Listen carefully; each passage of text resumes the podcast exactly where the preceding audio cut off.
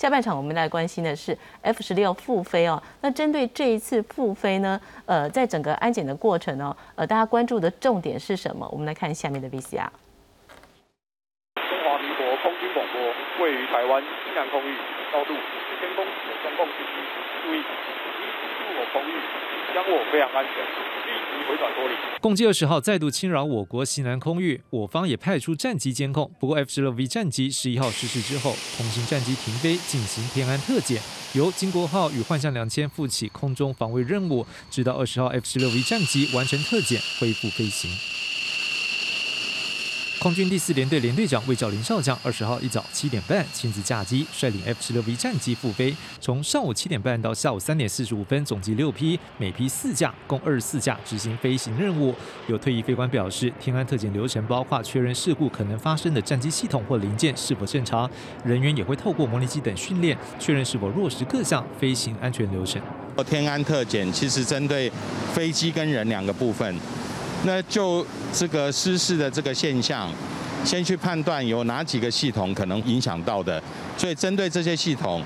把每一架飞机的这个系统做一次特检。第二个，因因应那个科目人的部分要做哪些加强的训练，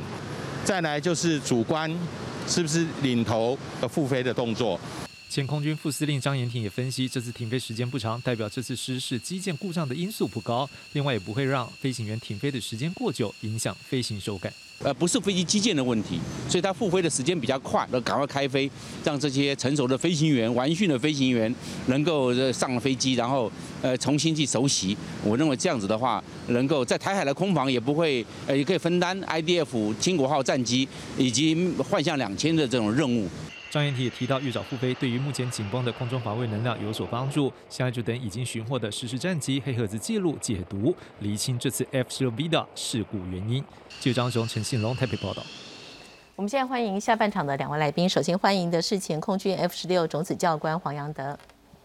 主持人好，大家好。是，也要欢迎资深军事记者吴明杰。好，主持人大家好。是我首先想请教一下教官啊，就是这次的这个事故之后哦，停飞了哦，那做的一些相关的检查，那今天复飞了，那这个复飞在那个大家的观测是说，哎，其实停飞的时间并不长，所以可能跟机具故障的关联性是不大的，这样推测是呃是比较合理的吗？我觉得这个讲法上面对也不对，对的是本来我们在有这个。飞安事件发生的时候，除非我一开始就很确定它到底是人的因素还是飞机的因素，还是一些复合的因素，那我可以针对这个问题去立刻做解决。那天安最主要的目的是分成人跟机两个部分。这个机我看了它的这个状况去，我去研判有哪些系统有可能会造成这个状况。我的飞超系，哦，发动机，然后我的导航。哦，甚至我的这些这个无线电，那我要针对这些对整个机队做一个特检，我们叫做天安特检。那我把所有的飞机都检查完毕了以后，我没有发现任何新的问题，所以飞机是正常的，飞机是好的，我就可以这个机的部分就完成了。人的部分，我因为有这个状况，他是不是比较之前？他是不是在训练中？所以我就针对之前的人，我们用研讨会的方式，看看这些人有哪些不足的，然后我们用这一个假想的这个这个 scenario 去设定我们的模拟机，上课去补强模拟机去加强训练。当这些都弄完了以后，由连队长由由这个主官亲自带领的这个复飞，对士气做一个鼓舞。那因为这个失事调查还在持续进行中。所以天安特检的目的，就是在这个这个过程中，我们是不是可以找找出一些问题，赶快去做个补强？那这些呃飞行还是要继续在飞。那这个也不是说因为今天它是 F 十六 V 才这样做的，以往空军在看待所有包含幺洞四、包含 F 五以前的这些东西，都是会做这个相关的处置。是。所以你说呃，今天这样子这么快复飞？它就排除了机械的因素嘛？呃，理论上来讲，在做飞安调查的过程中，我们要有很 firm 的证据，我才能够一项一项去排除。现在大家的假想全部都通通都进来，我一项一项按照蛛丝马迹，按照这些相关的证据这个排除，这个排除，这个排除，我最后才能找到问题的根源。找到问题根源了以后，我要我要去找到为什么会产生这个问题，然后他我才能做一个改正。所以这个天安特检等于说是在阶段性的一个一个一个呃，在调查的过程中，我让部队继续在走，我把我发现的问题先做一个改善，到最后发现一些真正的问题，或在过程中有发现问题，我再 feedback 回来，再去做一些改正。是，当然在这个过去几天啊，其实也有一些相关的意见是讲到，就是飞行员呢，因为这攻击这个绕台的次数真的很多，他们相关的训练，特别是在 F 十六 V 这个新的连队机队的成成立之后，他们是不是比较少有时间能够做相关的飞行训练？还有就是说，我们新增添添的一些相关的配备，呃，其实是不是相对来讲，它的熟悉度其实是呃没有那么纯熟的？好，我先就训练这个问题来讲，我们所有的这个 F 十六的训练，我们我们要成为一个 F 十六的飞行员，他必须要完成步训队的这个基础的训练啊，所以他到了 F 十六部队来，到了 F 十六部队来，那我们就讲说，其实空军也对这个有做了一些说明，就它的总飞行时间只有六十二小时。那原先我们在看的时候，他到队了二十二个月，只有六十二个小时，实际上是少了一些，哦。但是后来第二天，空军马上又发布一些，就说，哎，因为他去念了英文，因为他做了一些学科，他做了一些其他的训练，所以他真正到队的时间是在去年的时候，真正开始做这个训练的时间在去年的时候，这样换算起来，其实他大概一个月有好几批，哦，那刚刚我们有做一些讨论，他的这个科目叫做基础的对地航线，基本武器投放，它是一个方块航线，啊。他有什么资格可以飞单座？我必须前两课他是双座，我有一个教官在后座带着，我按照一模一样的科目去做，做完了以后，我觉得哎，他 OK 没有问题。当他飞这一架双座的时候，啊，如果我我先讲，如果空军没有按照这个，空军就要好好的去检讨。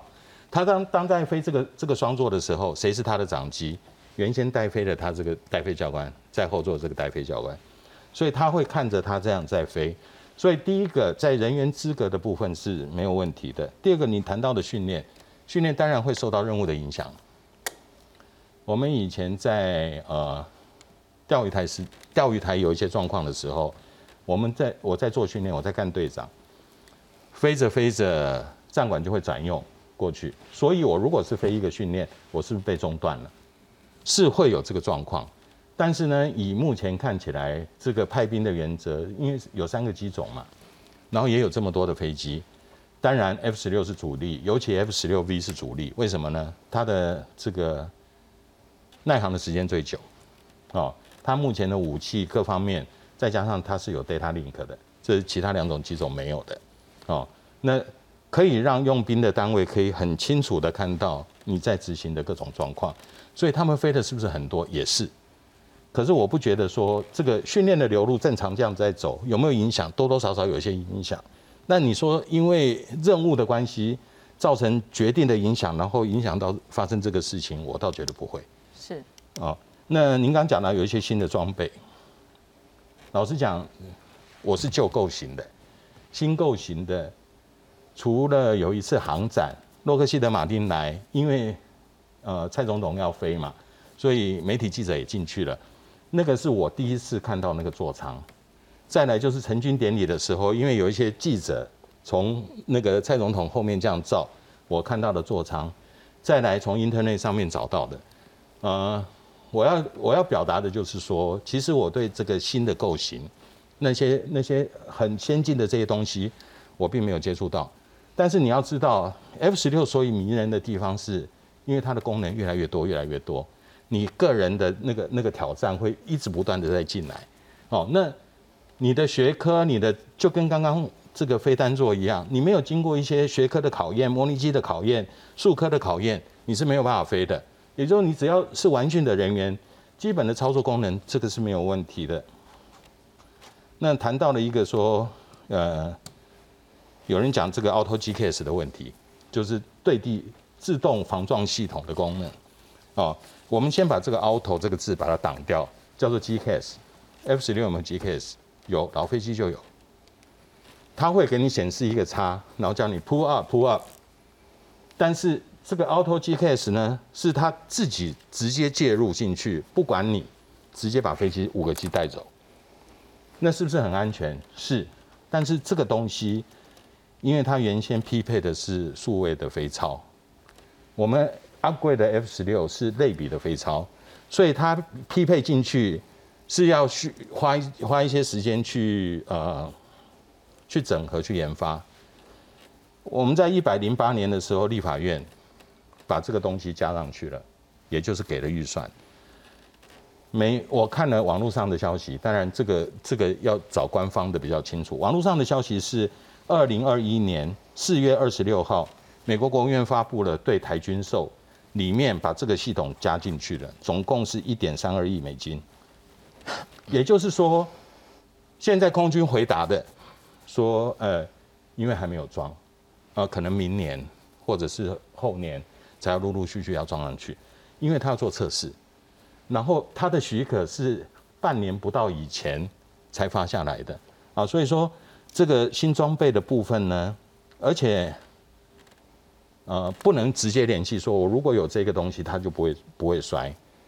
呃，因为你你不知道它现在到底问题在哪里哦。那那那这个是我对刚刚讲的训练，还有新装备，还有这个 Auto c h e c k s 的看法。是，或许我们来看一下，就是这个飞行员哦，在面对所有的这个状况的时候，他所面临的挑战到底有哪些哦？呃，其实这一架这个 F 十六 V 的单座战机哦，它入海解体哦，那我们最后这个相关的这个检方的是的说法是，它是全身多重性的钝性创伤。那根据这个物理的计算哦，就是说当时的撞击力是战斗机重量的一百倍哦。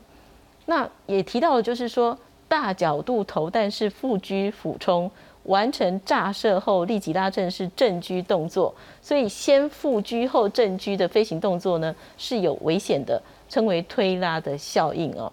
那也提到说，其实呃，如果是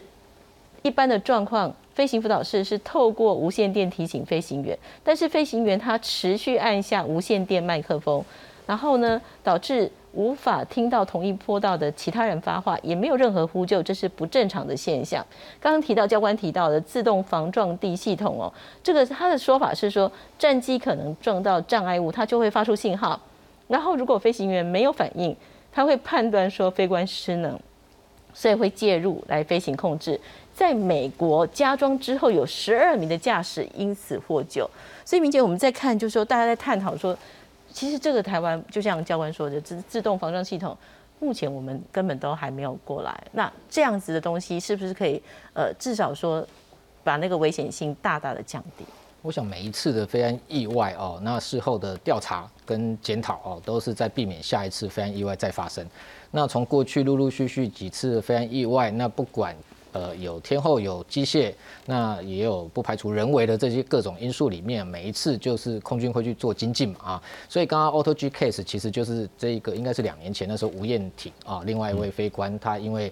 呃，那一次非常复杂啦，因为那个监察员后来有调查，因为是不是地面的站管也有一些呃疏失等等哈。那后来那一次之后，才外界呼吁说，是不是 F 十六去加装 Auto GK？那如同这个教官刚刚所言哦，呃，这套系统它当然某个程度可以降低。哦，这样的包含像，譬如说你出现这一个呃空间迷向哦，诸如此类的一个降低它的一个失事的风险，但是不完全百分之百哈，因为它可以介入系统，这是现在没有的哈。但是呃，回到呃最根本的原因，就是说每一次的飞行恐怕就是机械跟人为这些的呃机械的这个飞安的检查，人为的训练，我觉得。可能都还有一些空间是可以去改善，但是当然，我们过去其实过去二十年，我看了一些我们自己国军空军的这些飞安的意外啊，各种呃。你想象不到的可能因素，可能其实都存在哦，甚至你真正的调查结果出来，也不见得能够真正的厘清原本的真相啊。那刚刚节目前，其实我还在请教飞官，因为飞官他自己是本身是 F 十六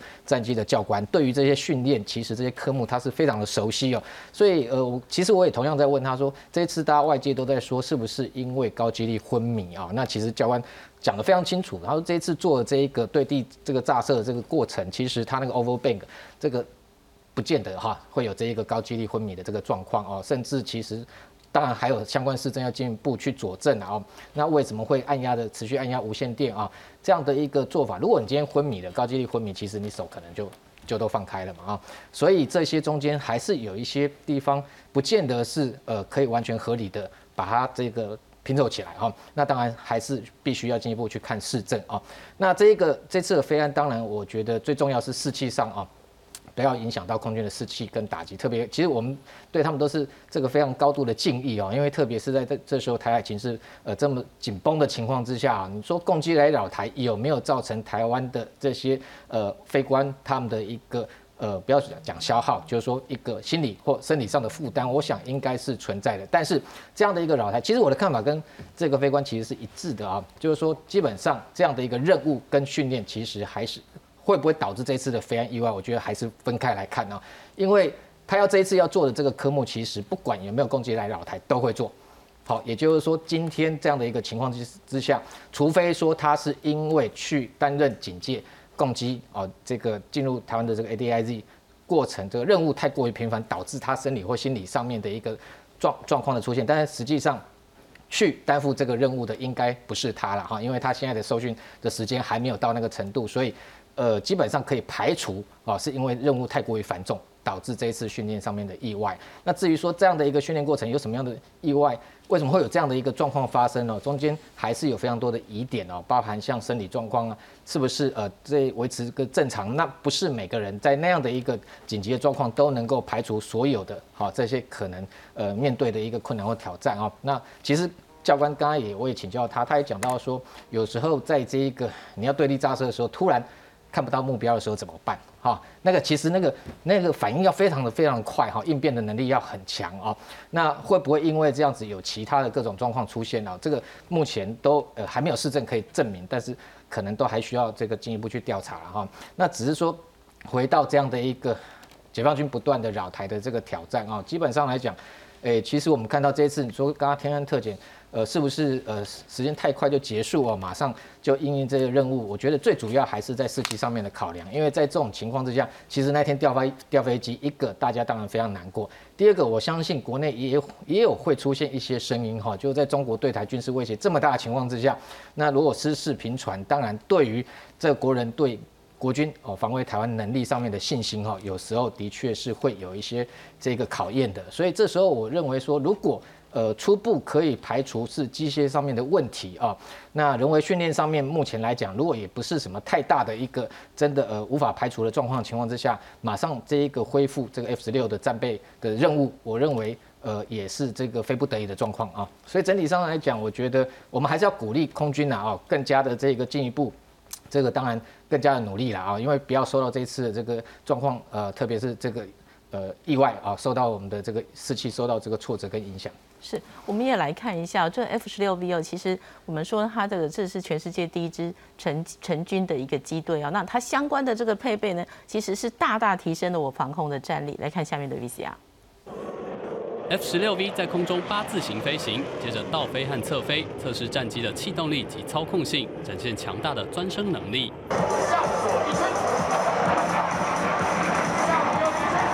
空军第四联队在去年换装 F 十六 V，总统蔡英文更亲自主持接装典礼，宣告全球第一支 F 十六 V 机队正式成军。F 十六 V 的特点是装备 ASA 雷达，并强化逆踪性能，有效增加作战能力。